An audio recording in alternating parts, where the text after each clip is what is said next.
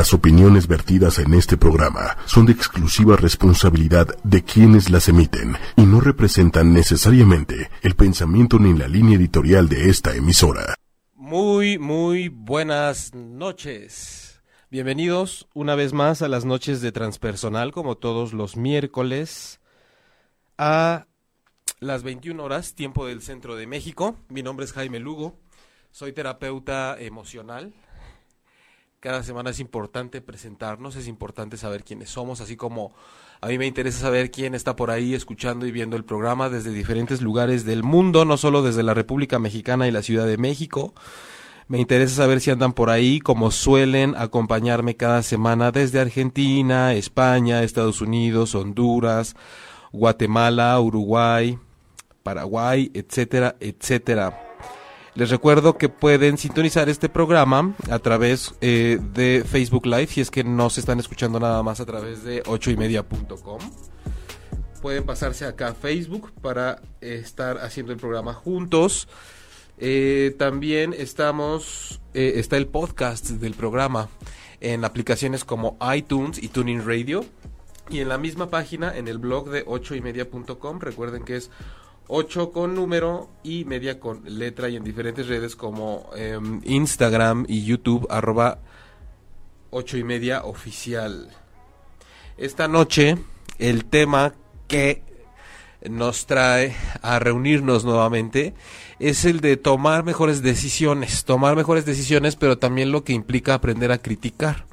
No es que sean dos temas separados Em, aprender a criticar o saber qué es el pensamiento crítico o saber si tiene algún sentido andar de criticones en esta vida y derribar o desmitificar un montón de cosas que traemos en la cabeza, un montón de creencias que nos pueden ayudar y servir precisamente en este camino en el que si bien a veces en este programa le doy un, un peso, una importancia, una preponderancia hablar de las emociones, es muy importante saber que no es porque se considere que sean más importantes que el razonamiento, que la parte del pensamiento, es simplemente porque las emociones son los que las que suelen darnos más lata, mucho más lata. Entonces, eh, hoy vamos a estar dedicando el programa entero a todo este tema. Ya tienen las redes sociales. A mí directamente me encuentran en la página www.jaimelugo.com y en Facebook como terapeuta Jaime Lugo. Eh, es importante que abordemos, eh, em, les decía, eh, lo de tomar buenas decisiones o mejores decisiones y hablar de la crítica o de qué tan criticones somos o cómo solemos abordar cuando criticamos a otras personas.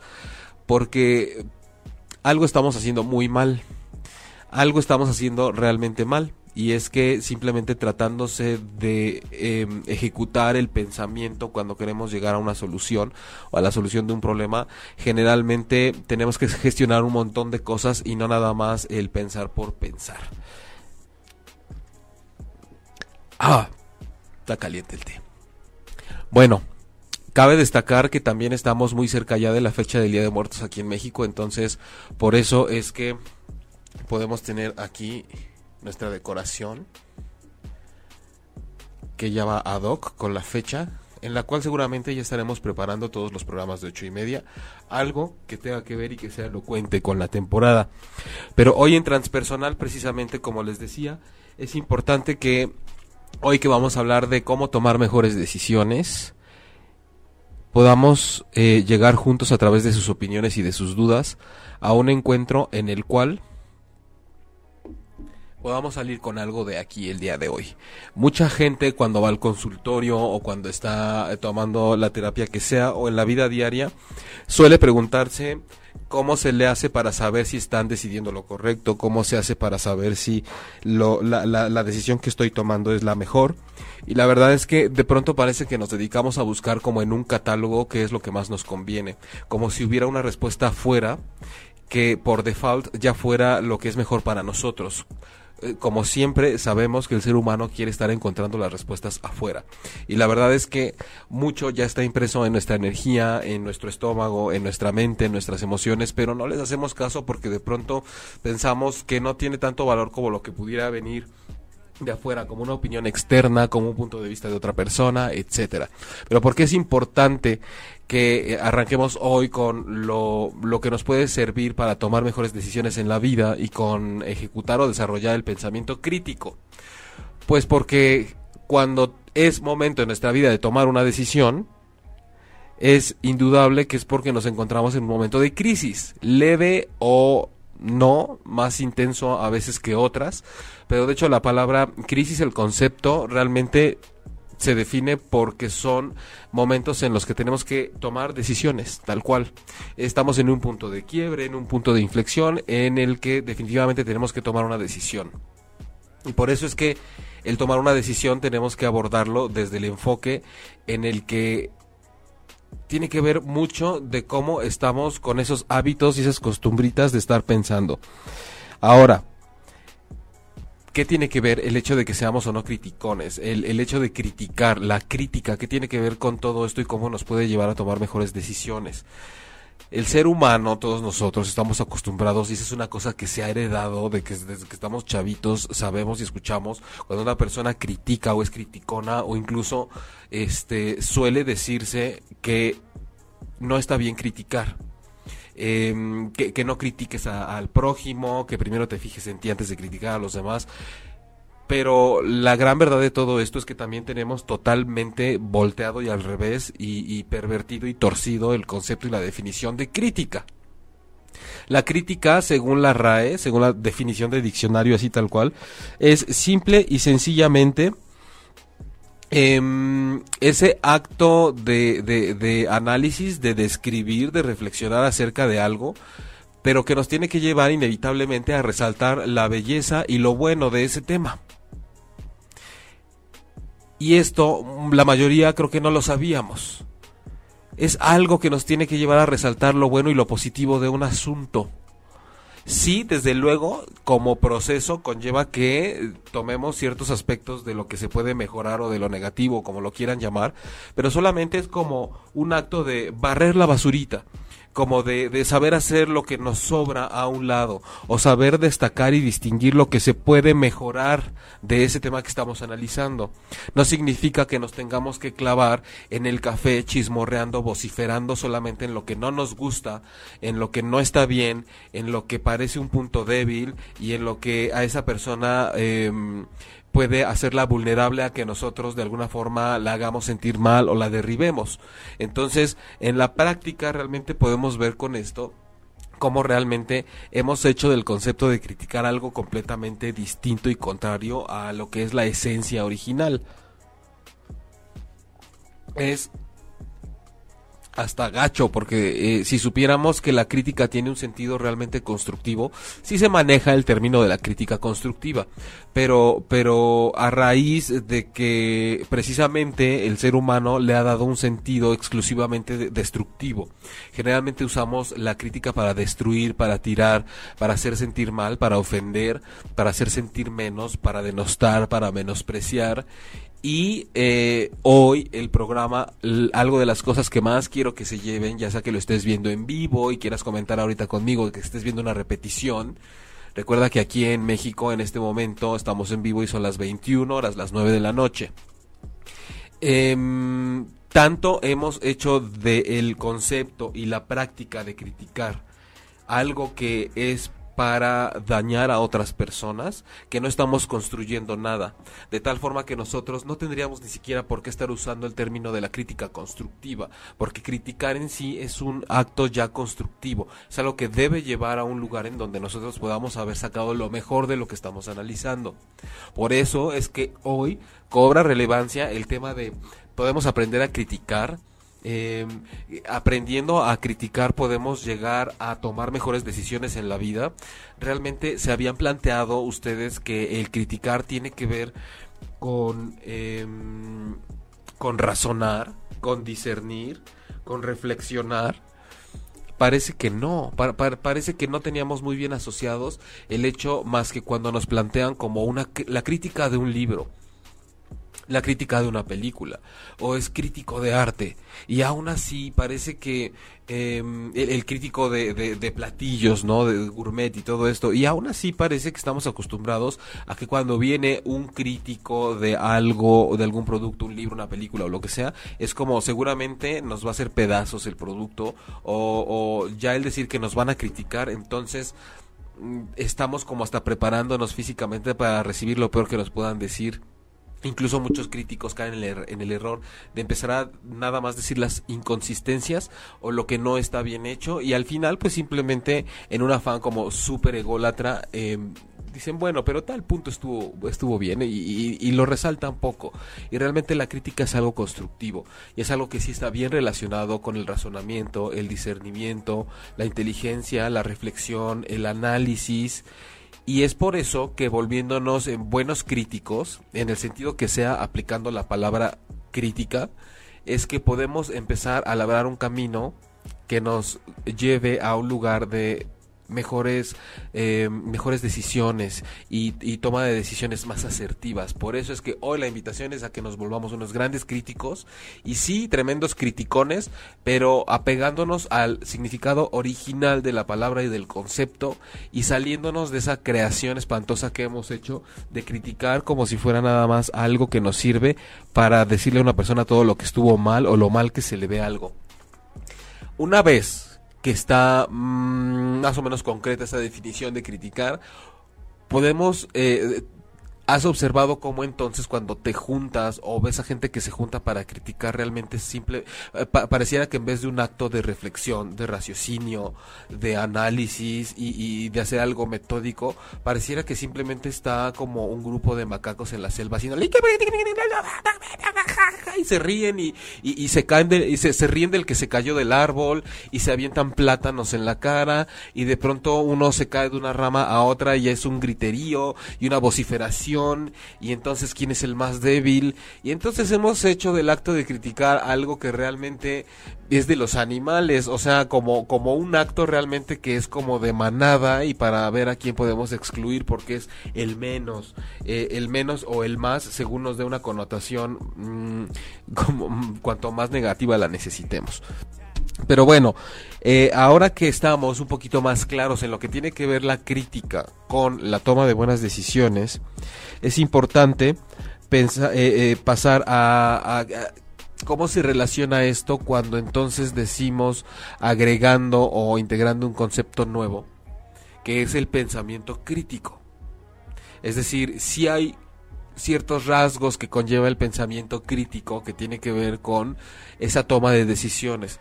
Hasta ahorita nuestro, si yo pudiera hacer una especie de mapa conceptual, te diría, sí, hay, hay un, hay un, em, como una ruta que podemos ir trazando en donde la toma de decisiones se ve eh, realmente enriquecida o su base es el pensamiento crítico, el cual depende de que nosotros sepamos y entendamos e integremos el concepto de la crítica a nuestra vida. Eh, hola Jaime, soy Josué, saludos mi estimado. ¿Cómo estás mi querido Josué? Qué gusto tenerte por acá. Saludos y nos vemos pronto. Saludos a la familia. Gracias por estar acá, Josué. Eh, y bueno, retomando el tema del pensamiento crítico, em, les decía que tiene ciertas características, no es nada más voy a empezar a criticar tal asunto para que vean cómo soy capaz de detectar los puntos negativos, los puntos positivos que tiene esto. No, el pensamiento crítico y la crítica como cual, que es lo que nos va a hacer llegar a tomar mejores decisiones, tiene que ver, como les decía el ejemplo también al principio, es como encontrar una habitación de la cual yo tengo que obtener algo, pero está lleno de obstáculos y lleno de problemas. Entonces, yo tengo que empezar a eh, a discernir, como lo hacemos mentalmente, eso quiere decir a despejar el espacio, empezar a separar lo que sirve de lo que no sirve, lo que, esto es, lo que está estancado de lo que yo necesito tener más a la mano, de lo que está eh, atascado en una esquina o en algún punto de esa habitación, y yo debo tener un objetivo en todo ese mundo o esa metáfora que pongo, esta analogía de la habitación llena de cachivaches, en, eh, dentro de la cual yo necesito encontrar algo. Si tengo un objetivo bien claro, y además tengo un problema definido bien claro. que son todas las cosas que están ahí impidiéndome u obstaculizándome de alguna forma que yo llegue a mi objetivo. Entonces, no hay manera de querer aplicar el pensamiento crítico o criticar como debe ser un asunto para poder elaborar una mejor toma de decisiones o una toma de mejores decisiones para mí que el hecho de que detecte precisamente cuál es mi objetivo, dónde está el problema y cuáles son los obstáculos que estoy teniendo para llegar ahí. Por eso es que eh, eh, el pensamiento y el proceso que hacemos para poder tomar mejores decisiones se ve como vestido o revestido de una serie de características que tiene el pensamiento que vamos a aplicar para llegar a una mejor decisión. Entonces el pensamiento tiene que ser creativo, tiene que ser, em, digamos que enfocado a, a mejorar yo tengo que mejorar la forma en la que yo pienso al momento que tengo que tomar una decisión. Cada vez que estoy en una situación crítica en donde tengo que tomar una decisión, tengo que encontrar nuevas estrategias, tengo que encontrar una mejor técnica de barrido de la habitación para despejar el espacio que me va a facilitar el que yo llegue a mi objetivo, que es resolver un problema. Cuando me refiero al objetivo, que es encontrar una solución, es bien resolver un problema o simplemente tener más clara la situación y ya no tener tan nublado el panorama que me está impidiendo sentirme eh, un poco más seguro dentro de esa situación crítica que de por sí ya es crítica emocionalmente. Entonces ahí es cuando no, no precisamente eh, tengo que permitir que las emociones tomen la mayor parte del porcentaje de mi, de mi humanidad para resolver algo, porque aunque es importante, de pronto las decisiones que se toman con pura emoción suelen ser producto de lo que está sucediendo en el instante y no proyecta algo tan bien planeado, ¿no? No, no, no hay una visión como eh, que, que esté hablando estratégicamente de algo que me pueda servir más allá del momento en el que estoy tomando la decisión, porque ahorita yo sentí bonito cuando, cuando estoy decidiendo tal cosa. Pero bueno, hay un punto súper importante. Eh, si, empezamos con los ejemplos, porque de pronto podemos perdernos también en, la teoría, pero para que esto empiece a, retomar y a cobrar una eficacia y una que sea práctico, por ejemplo, en tu vida, eh, pensemos en cómo puedo em, mejorar las decisiones que yo tomo y aplicar el ser crítico y el pensamiento crítico en situaciones un poquito más cotidianas. Cómo podemos bajar ese balón, cómo podemos aterrizarlo a, a ese todoterreno en el que estamos y el que de pronto la teoría se vuelve nada más como un adorno o como me dijeron que le tenía que hacer ahorita que estoy pasando por el problema realmente es cuando ya no me acuerdo cómo se le hacía. Hay muchos ejemplos, todo el tiempo, todo el tiempo nosotros estamos enfrentándonos a diferentes obstáculos y estamos teniendo diferentes objetivos pero no quiere decir que sea como casarte, terminar tu carrera. Digo, lo son, pero quiero ponerlo como mucho más instantáneo. En el momento que yo, para quien no está viendo, yo levanto este vaso donde tengo mi té y pretendo tomarle, pues ya de entrada tengo que ver qué se me interpone, ¿no? Entre la mano y el vaso, tengo que ver si está caliente o no, y tengo que estar ideando una serie de estrategias para tomar o si le está colgando la mentada etiqueta está con el hilito de la bolsita del té, si tengo el micrófono enfrente y sé que tengo que cuidar mis movimientos, si sé que cuando yo salgo de aquí tengo que, que irme por cierto camino, si el objetivo es llegar a mi casa, en cosas como muy muy simples y muy cotidianas, si mañana tengo que hacer tres cosas en cierto orden y tengo el tiempo medio pegado o es un trámite, es decir, toda la vida pareciera que de pronto caemos en la trampa de estarla viviendo como si se tratara de estar resolviendo un problema tras otro todo el tiempo. Entonces, ¿cómo no vamos a vivir en estrés? Pero bueno, ya hablaremos más profundamente del estrés. Johnny, buena noche, mi estimado Jaime. Buenas noches, Johnny. Gracias por estar acá. Estamos puro puro puro hombre ahorita conectado. Entonces, es curioso porque generalmente están todas las mujeres a esta hora manifestándose. Este, tal vez, y no lo dudo ni tantito, eh, algo que les iba a comentar cuando estaba empezando el programa de hoy es que por tratarse de toma de decisiones y pensamiento crítico, es un tema que nos lleva al terreno muy racional, que es un, un terreno muy masculino, muy de energía masculina, muy de hemisferio izquierdo, muy de razón, de lógica, de estructura. Entonces, eh, cuando es algo mucho más emocional, hemisferio derecho, infidelidades, parejas, emociones, el dolor, la pérdida, suele estar lleno el chat de mujeres y, son las, las que mayormente se manifiestan. Entonces, no sé si sea producto de la casualidad, no podría ser una premisa así de general, pero definitivamente sí es de llamar la atención que hoy el tema que va más por ahí del razonamiento, este, estamos los hombres hoy involucrados y conectados e interactuando entre nosotros. Entonces, es importante que, que sepan también llevar y compartir esto a quien eh, de, alguna forma vaya dividimos entre que si hay una parte muy estructurada de la mente y el hemisferio izquierdo y es lo que más desarrollado tenemos los hombres y las mujeres en lo emocional pero la verdad es que el error en el que incurrimos normalmente es en llamarle masculino y femenino Desgraciadamente los hombres de pronto no estamos tan relacionados con la parte que tiene que ver con las emociones porque pues se supone que es el cerebro femenino y las mujeres son las emocionales y las mujeres no le entran tanto al terreno de la lógica, la estructura y ser más tajantes porque les parece despiadado y les parece que simple y sencillamente no lo pueden hacer así, pero la verdad es que la invitación es a que eh, repitiéndoles el tema de hoy de tomar mejores decisiones y el pensamiento crítico es algo que tenemos que desarrollar todos, así como todos estamos invitados siempre a desarrollar de una forma mucho más asertiva nuestras emociones. Continúo, les estaba diciendo, a través de estos eh, ejemplos como tan cotidianos que puede haber, así como situaciones mucho más grandes y, e importantes que de repente, o complejas que exigen que nosotros podamos aplicar la la, la, toma de mejores decisiones em, y de cómo empezar a analizar un punto y criticarlo, cómo es que yo empiezo a despejar el espacio. Eh, y les platicaría, les platicaré algo que tiene que ver con una vivencia que, que, que, que se ha dado recientemente. Eh, yo creo que todos tenemos ejemplos en donde vivimos, que de pronto los vecinos no se llevan bien y hay cosas que resolver y hay cosas que nos atañen a todos y hay pleitos personales y hay eh, de repente se empieza a nublar y se empieza a hacer una nube tan gris que ya no se distingue si el problema que tiene el edificio en común es que entre tres de los vecinos se mentaron la madre o que el pasillo está sucio. Entonces ya no se sabe cuál es el problema. Y quiero poner este ejemplo para que tengamos, lo, tengamos claro en lo social.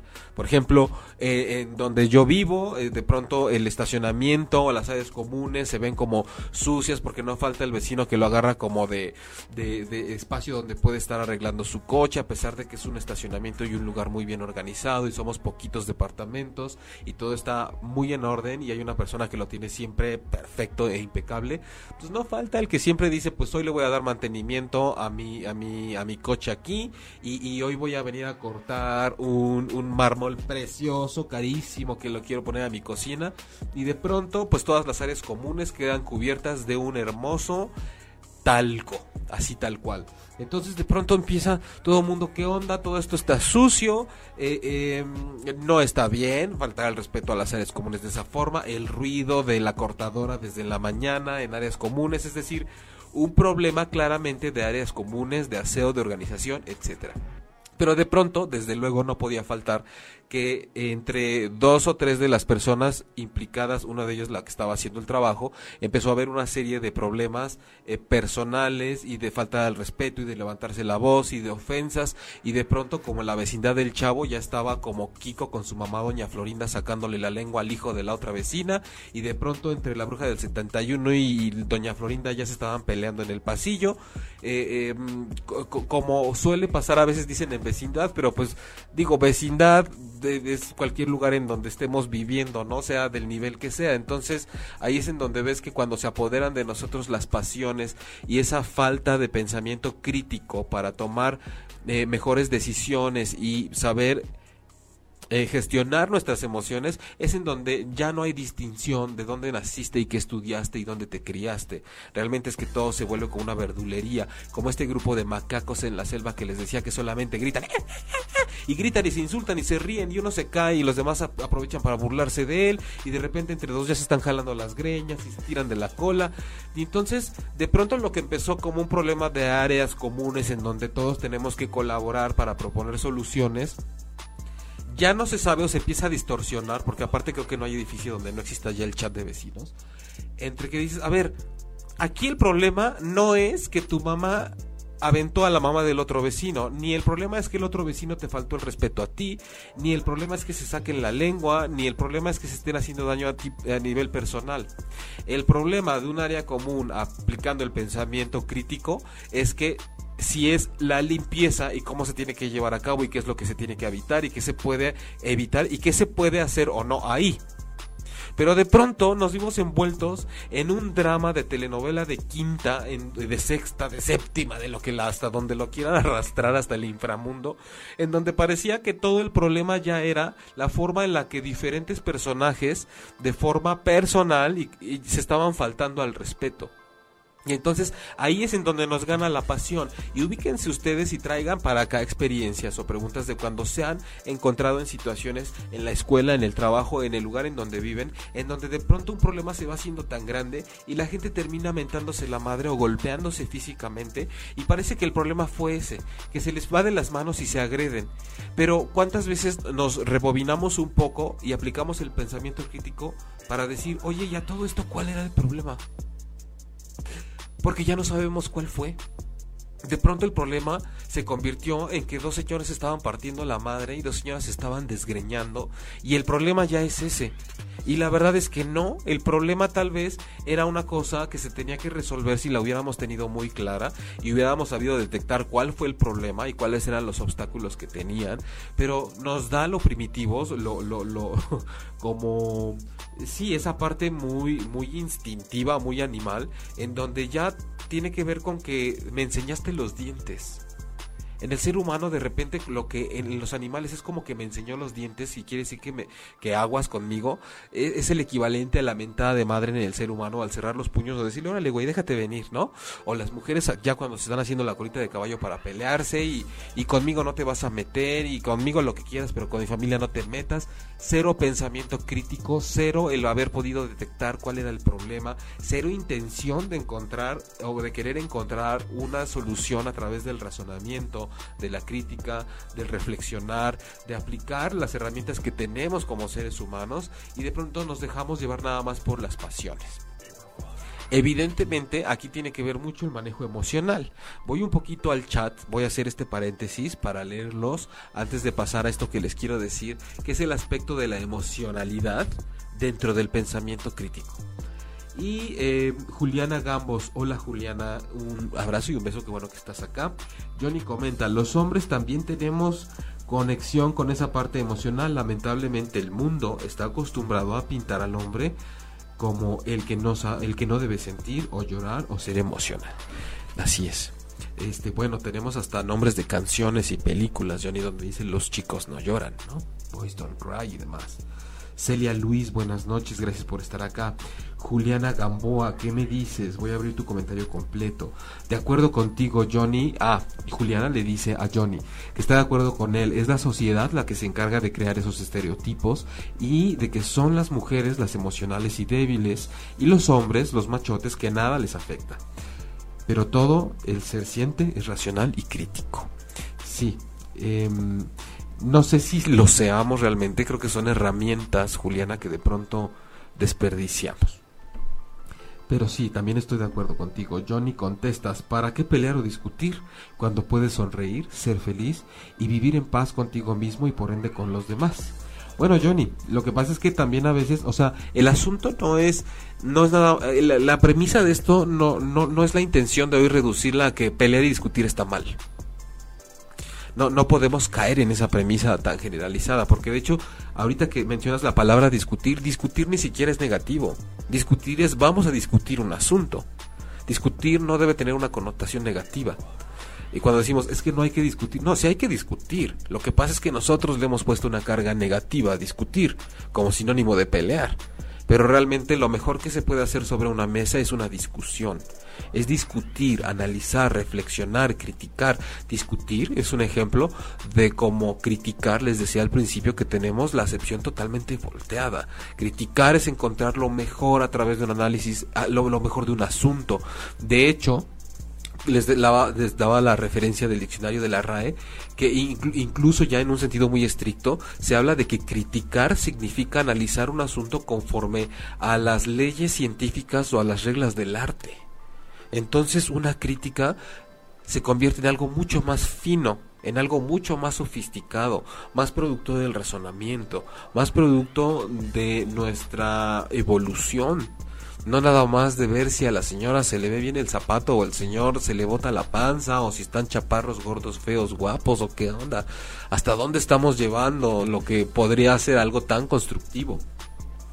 Eh, hola Rosgons, ¿cómo estás? Eh, aquí se puede aplicar, dice Johnny, el de lo que callamos los hombres. lo que callamos, fíjate que eh, es importante lo que dices porque de, de, repente lo que callamos lo actuamos.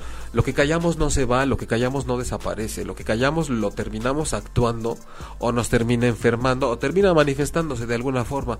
tenemos la costumbre de callar y creyendo que así desaparecen las cosas y solo se acumulan y tarde o temprano encuentran una vía por la cual manifestarse en nuestra vida. Leila Tueme, ojitos de corazón, gracias por estar acá. Pero entonces después de este ejemplo que les ponía con mis vecinos, una cosa muy fina, muy evolucionada, muy decente, muy sofisticada, en donde el problema era el relajo que se hizo con la cortada del mármol ostentoso de la cocina ostentosa de la vecina ostentosa, que no le importó llenar de ese fino talco que sale volando al cortar el mármol, los coches del estacionamiento del edificio y todas las áreas comunes que quedaron como si hubieran con una capa blanquizca ahí. Entonces, eh, todo lo que de repente era un problema de áreas comunes para resolver de una forma elocuente, racional, crítica y madura, se convirtió en, eh, pues ahora sí que se están peleando se están peleando, peleando y, resulta que ya no hayan para dónde y el problema ya resulta que el del 3 ya le, le sacó la lengua a la del 2 y ya es como se faltaron al respeto y perdimos totalmente el foco de la situación. Hay otro ejemplo que tiene que ver mucho más con temas polémicos y se los estoy poniendo para que veamos cuáles son los puntos que nos pueden servir para ver cómo aplicando el pensamiento crítico y siendo más reflexivos al respecto y mucho más profesionales, eh, es que podemos llegar a una mejor toma de decisiones. De pronto, ante el tema del aborto, se dice cuando nos enteramos que alguna chica está planeando interrumpir su embarazo, que ahorita digo estamos en unos tiempos en donde incluso no sé si decir aborto e interrupción del embarazo significa lo mismo pero bueno. Este resulta que hay gente que simplemente dice no es que está mal que aborte. El aborto no debería existir y está mal y estoy en contra y entonces cuando se arma la polémica y la discusión, vemos que realmente lo que estamos haciendo todos es opinar desde nuestro sistema de creencias, desde nuestras experiencias emocionales. Y ahí es en donde yo me había quedado hace rato y lo quiero ligar a este tema. Eh, ¿Cómo aplicar el pensamiento crítico y la, la, razón para una mejor toma de decisiones ante temas que son de esa índole, tan polémicos y tan personales. Eh, cuando aplicamos, como decía hace rato, la emocionalidad, justo algo que no es el pensamiento crítico y algo que no está relacionado con una toma de mejores decisiones a nivel racional, es dejarnos llevar y arrastrar por las emociones. Y no es denostar a las emociones, no es desactivar nuestra parte sensitiva, eh, sensible, eh, eh, para volvernos totalmente cerebrales. Es que precisamente las emociones son tan poderosas, pero tan, tan, tan poderosas, que tenemos que saber gestionarlas para que en el momento en el que tenemos que ser mucho más lógicos y estructurados, no se nos inunde la estructura del edificio con el agua de las emociones. Esa es la metáfora que quiero poner el día de hoy. Es momento racional, tomar decisiones, poner cimientos, estructuras, todo cuadradito, todo perfecto, todo bien estructurado, cimientos del edificio, levantamos castillos, ah, eh, los muros, todo para que cuadre muy bien, ya saben, sino es como analogía de la mente estructurada, cuadrada, toma de decisiones, empezamos a armar la lógica y de pronto empezar a tomar decisiones en esa construcción con las emociones es como permitir que entre un tsunami y entonces te empieza a revolcar todo el material, el ladrillo, la mezcla, todos, todas las varillas y se arme una inundación ahí por entrar un elemento que si bien es necesario en mi vida, no en ese momento precisamente. Así como cuando estamos en un tema emocional, queriendo sentir y darle un buen flujo y un buen curso a lo que siento y conectarme con mi dolor y ver qué me trae esta experiencia.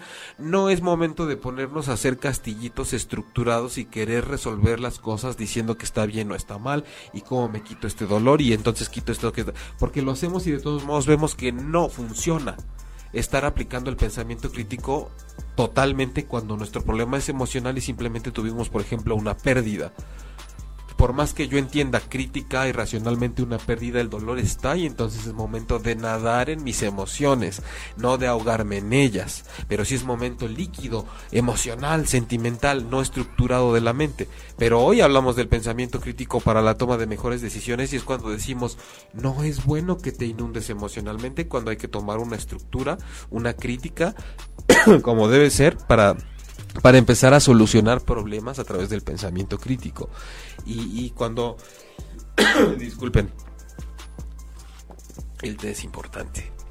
Cuando, cuando hablaba de este ejemplo, ¿no? De que de pronto em, decimos o que nos atrevemos a opinar de si eh, la interrupción del embarazo en una chica es bueno o malo, estamos a favor o en contra.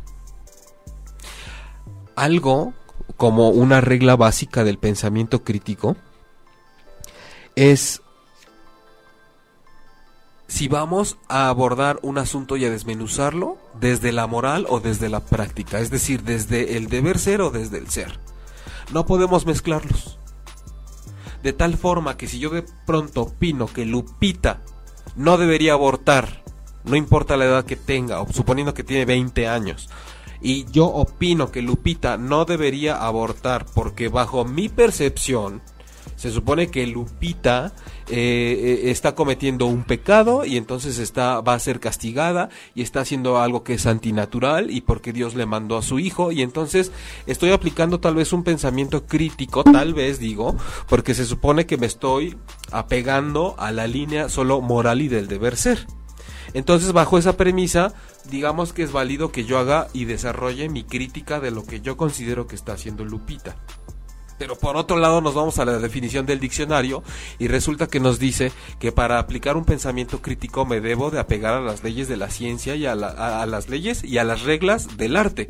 Entonces, también resulta que ahí es mucho más sofisticado y fina la línea en la cual yo tengo que apegarme a ver cómo puedo opinar de un tema hasta dónde puedo hacerlo desde la vía moral y del deber ser, o hasta dónde entonces me voy a hablar, me voy a atrever a hablar y opinar del embarazo y de la intención de Lupita por abordar desde lo que es el ser, hasta dónde el pensamiento crítico es válido cuando una persona lo hace desde sus creencias religiosas, o a lo mejor se lo está eh, la, otra opinión viene por parte de una persona que está enfocada en la ciencia y según las semanas de embarazo que tiene Lupita le puede decir con pruebas científicas en la mano, no te preocupes, lo que tienes eh, dentro de tu cuerpo no se le puede considerar una persona todavía.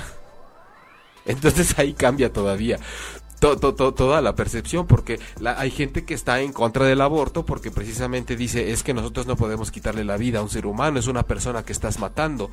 Y hay pruebas científicas que te dicen, discúlpame, pero para la concepción que hay actualmente en la vida ser humano de una persona como tal, lo que María tiene en el vientre no es una persona, entonces no le está quitando la vida a nadie.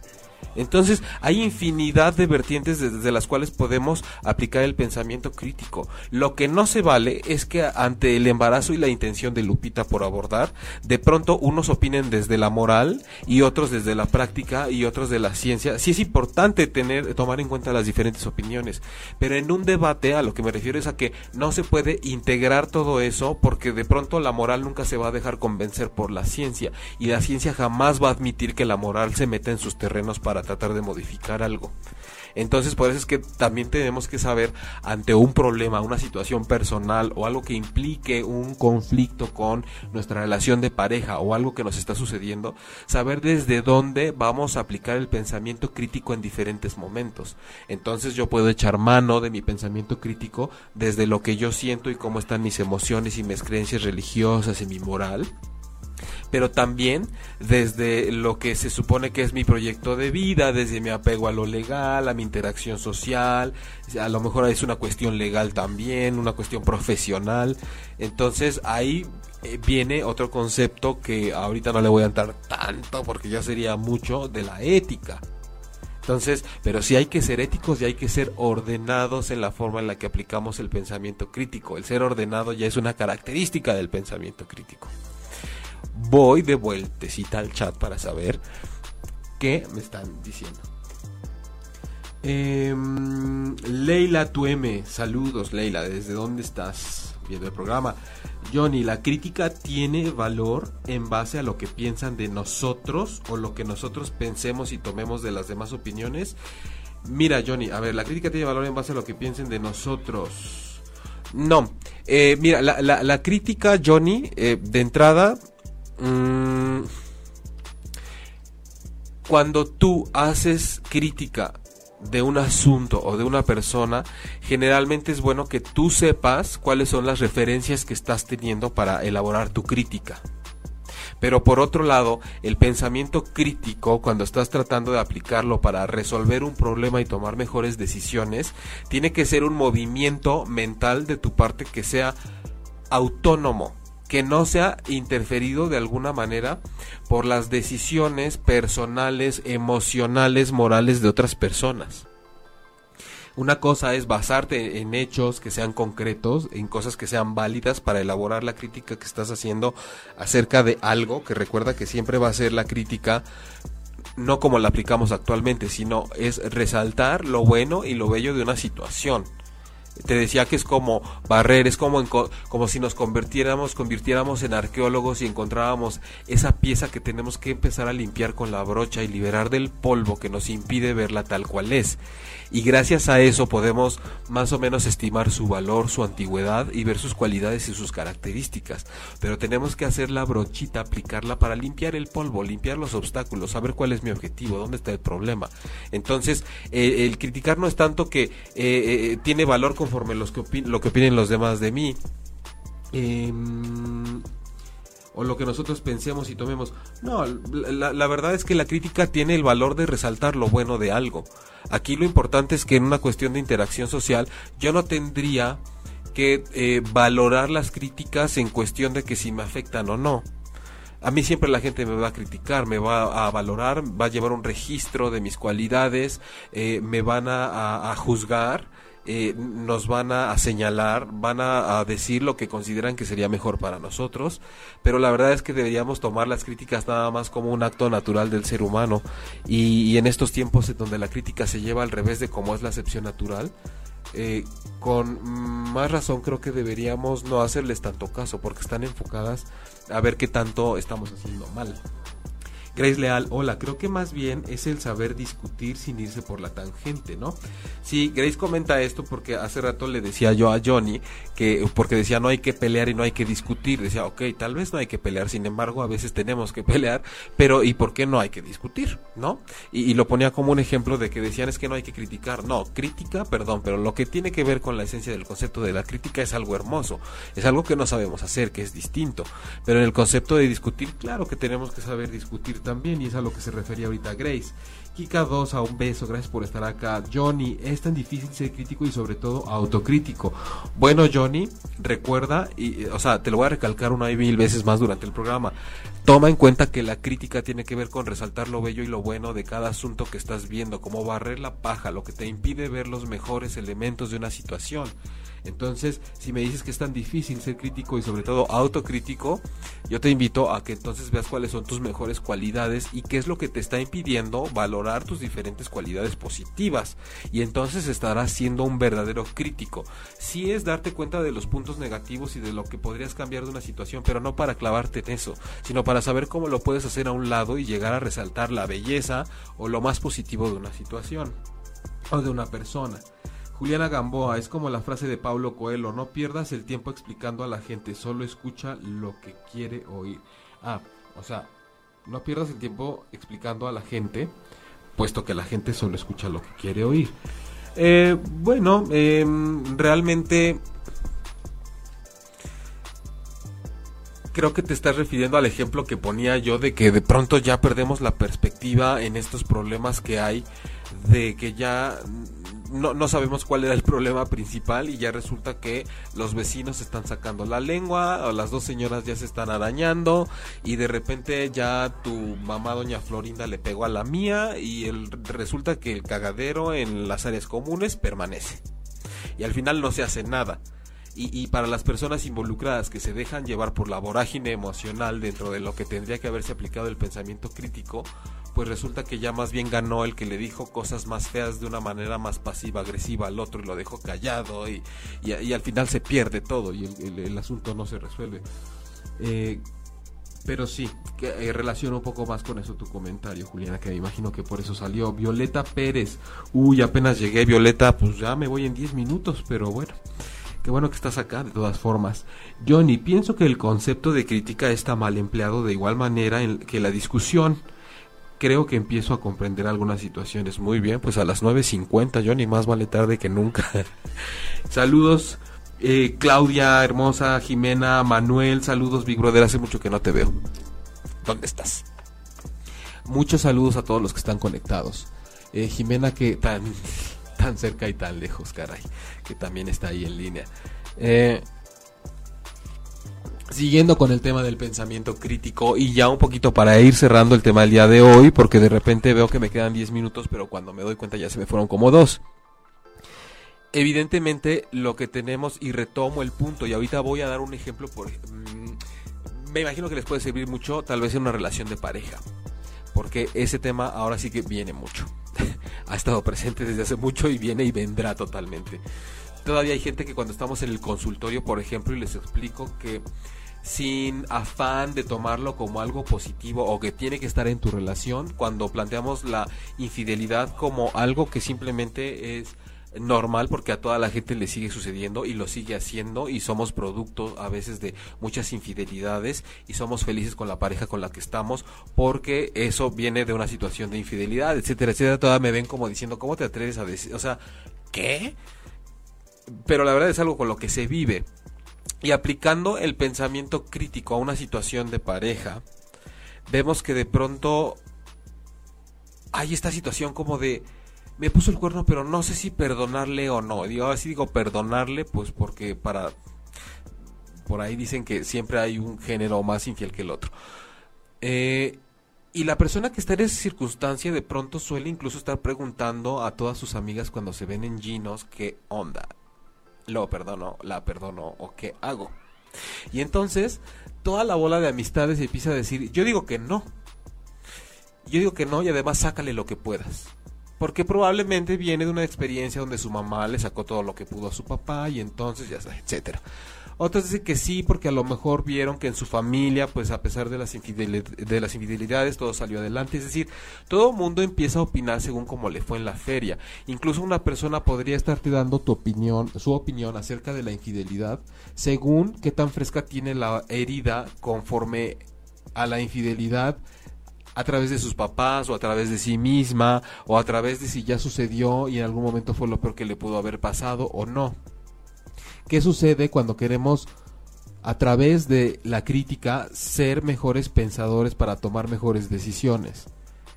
Que de entrada, como ya les dije hace rato, no podemos en un momento que es racional y de estructura de pensamiento crítico y lógico, que es como levantar un edificio, los cimientos, la varilla, todo así perfecto, dejar que se nos cuele el tsunami para que inunde todo, que es el mundo de las emociones. Y no porque sean malas, sino porque ahí no van, ahí no va. Entonces hay momentos, es un vals, a veces va uno y a veces va otro y a veces van juntos. Pero entonces, ¿hasta dónde tengo que tomar decisiones cuando me encuentro en una crisis de pareja? Críticas además y mejores decisiones a través de lo que estoy sintiendo que es dolor, que son ganas de que esta persona desgraciada le vaya mal, que, que es con, con la justificación emocional que siento que necesito que venga de rodillas a pedirme perdón, que siento que necesito que yo, que, más bien que yo no merezco esto, que a mí no me tendría que haber pasado. Eh, ¿Qué sucede entonces? Cuando en una relación de pareja tengo que aplicar el pensamiento crítico. Ahí, evidentemente, siguiendo con la analogía, yo diría, primero tengo que aventarme un clavado al mar de las emociones para llevar todo un proceso que implique olvidarme del razonamiento. No me urge tomar una decisión tengo que dejar ver qué hacen las emociones conmigo. Y después de eso, cuando haya bajado la marea, es cuando puedo empezar a construir una serie de ideas mucho más eh, estructuradas para saber qué es lo que quiero y cuál es el problema. Porque de pronto en la infidelidad, cuando está fresca, no sabemos ver el problema. El problema es, es que me siento menos porque me dejó por alguien que se ve mejor, es que ya no soy suficiente, es que eso no es lógico, eso no es estructurado, esos son productos, esas son sensaciones, son emociones. Entonces me tengo que ahogar ahí para poder regresar después y decir, lo siento, pero una premisa en mi vida es que yo no puedo estar con una persona que me ha sido infiel y entonces ya me suena algo un poquito más ordenado y ya puedo tomar una decisión. Porque a veces de tan ardido que puedo quedar, puedo terminar corriendo con esa persona a decirle que siempre sí quiero que esté conmigo. Y en consulta he tenido a mucha gente que con todo y el dolor de lo que les han hecho, me han dicho, yo me dedico a toda la gente a decirle que esta persona me hizo daño y que no pienso volver con ella, porque como siento que en cualquier momento puedo regresar con él o con ella, prefiero que me dé pena y decirle a todos para que para que me dé pena por si en algún momento quiero volver. Entonces lo publico, se lo digo a toda la gente para que cuando sienta que de verdad voy a flaquear y voy a perdonar a esta persona que me ha hecho tanto daño, por lo menos por vergüenza ya no regrese. Entonces es una combinación de cómo me siento, pero voy a dejar mis migajitas como Hansel y Gretel, que me, que, mis semillitas, ¿no? Mis velitas encendidas. Entonces la recomendación es Sí, evidentemente, decía yo hace algunos días que hay estudios que nos arrojan que la gestión de las emociones tiene que ver en un 77% con el éxito que tenemos en la vida y solo el 23% del coeficiente intelectual, el mundo del razonamiento, de la lógica y demás. Pero eso no quiere decir que las emociones sean más importantes. Eso quiere decir que hay una cuarta parte que es la del pensamiento crítico y el otro, las otras tres cuartas partes tienen que ver con las emociones y otros elementos del ser humano. Y a veces tenemos que navegar más desde unos y otros que transitar más por otros. Entonces hay que saber que así como cuando estamos en un momento fuerte emocional por una pérdida, llorando, no, te, no nos sirve casi de nada estructurar y entender lo que es la pérdida porque de todos modos me está doliendo. Cuando queremos enfrentar un problema y solucionarlo y tenemos que echar mano de nuestro raciocinio, pues no nos podemos poner de arrebatados a ver qué me dice la emoción tengo que darle su espacio a la emoción, pero para que no eh, contamine de alguna forma las decisiones que yo estoy tomando. Esa es una buena guía para empezar a tomar mejores decisiones.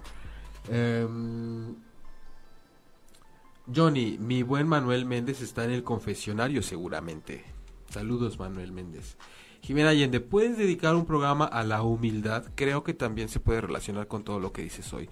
Sí, me encanta porque así como decíamos hace rato, de este, mm, bueno, cuando explicaba el concepto de la crítica y además ahorita que salió lo de la discusión, con la humildad hay un tema en donde también hace mucha falta el desarrollo del pensamiento crítico y de, y de la gestión emocional, porque de repente decimos, esta persona es muy humilde porque no trae zapatos y a la misma y a otra persona le podemos decir que es muy humilde porque no porque se quitó el alimento de la boca y se lo dio a otra persona y a otra persona le podemos decir que es muy humilde porque dijo eh, yo quiero la paz del mundo. Entonces, ¿en dónde está la, la raíz y la esencia de la palabra humilde? ¿A qué le estamos llamando humilde? O de pronto cuando una persona toma decisiones asertivas y se pone en su lugar y se autovalora y se autogestiona y se quiere y decimos qué falta de humildad, de veras. No, qué falta de autoestima tuya, porque lo primero es que uno tiene que tomar decisiones con base en lo que está necesitando. No siempre tenemos que voltear a ver qué quieren los demás. Entonces me parece súper tema y gracias por darme la sugerencia porque la humildad es un temazo. Es un temazo. Porque sí tiene que ver mucho con el juicio que nos hacen a veces de afuera, ¿no? O, necesitas más humildad, como por qué? Pues porque necesitas escuchar más a los demás. Pero cada quien puede trabajar su humildad. Sí, como cada quien dice Jimena trabajar su humildad y sobre todo sabiendo y a través de su participación, váyanlo pensando, eh, ¿qué entienden por humildad? Porque de pronto hay gente que le tiene alergia y le salen ronchas nada más de escuchar humildad.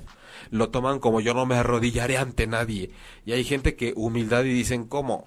O sea, pero si vivo en esta colonia no soy humilde, ¿no? O sea, se puede relacionar con infinidad de cosas y la verdad es que como cuando hemos hablado de la autocompasión y lo importante que es, creo que también podemos ah, rascarle mucho a la humildad sabiendo cómo podemos ser humildes con nosotros mismos, pero para eso tenemos que desmenuzar el concepto de humildad, así como hemos hecho hoy con el de la crítica.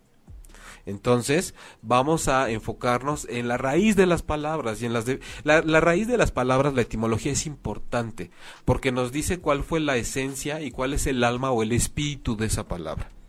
Como, como, como el tipo de sangre, digamos. Y después es importante ir a ver la definición del diccionario porque hay que ver cómo se ha adaptado el significado conforme el uso que se le ha dado a ese concepto es como ver a un niño recién nacido y saber cuál es su génesis y ver a sus papás y después lo ves a los 14 y dices, no, pues ya se descompuso o se compuso. Entonces hay que ver qué ha hecho de ese elemento el tiempo, el clima, las experiencias, cómo se ha deformado o reformado. Entonces, eh, voy a ir de nuevo con ustedes al chat porque ya es casi tiempo de terminar el programa. Eh, Juliana.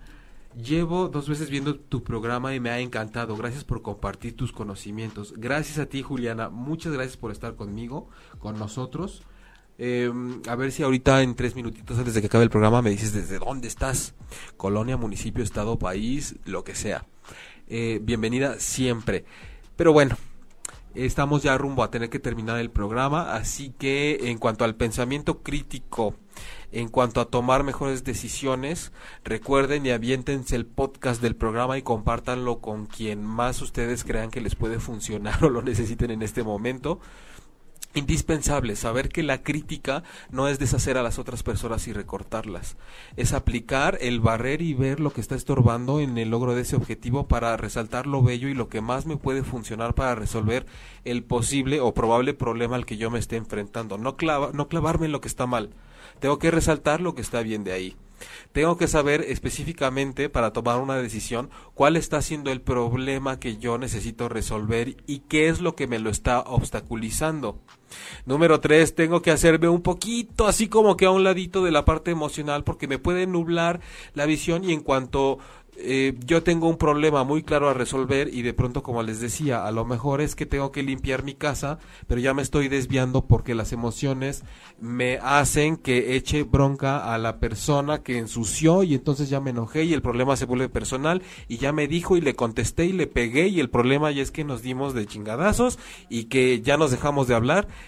Cuando el problema principal que yo tenía que resolver era que había algo que limpiar o que necesitábamos estructurarnos y organizarnos mejor. Así de simple puede ser. O como los niños que se pelean en la escuela, los papás lo hacen muy grande, lo hacen muy muy grande y de pronto era el problema era que cada quien en su casa a sus hijos le tenía que poner más atención y eso trascendió a cosas porque se encendieron las emociones y las llevamos más allá. Así que, bueno, eh, esto a grandes rasgos con el pensamiento crítico y la toma de mejores decisiones. Kika Dosa, gracias. Johnny Racón, saludos. Jaime, buenas noches, saludos a ti. Te veo desde Colombia, Juliana Gamboa. Gracias a ti, Colombia sigue ganando la gente desde, eh, que nos ve desde diferentes países. Yo soy Jaime Lugo, esto es Transpersonal. Me despido de ustedes para encontrarnos el próximo miércoles a las 21 horas tiempo del Centro de México. Gracias a Diego en cabina, gracias a Lili en la producción. Recuerden que me encuentran en jaimelugo.com, la página web eh, terapia presencial en Condesa, Ciudad de México o en línea desde cualquier parte del mundo.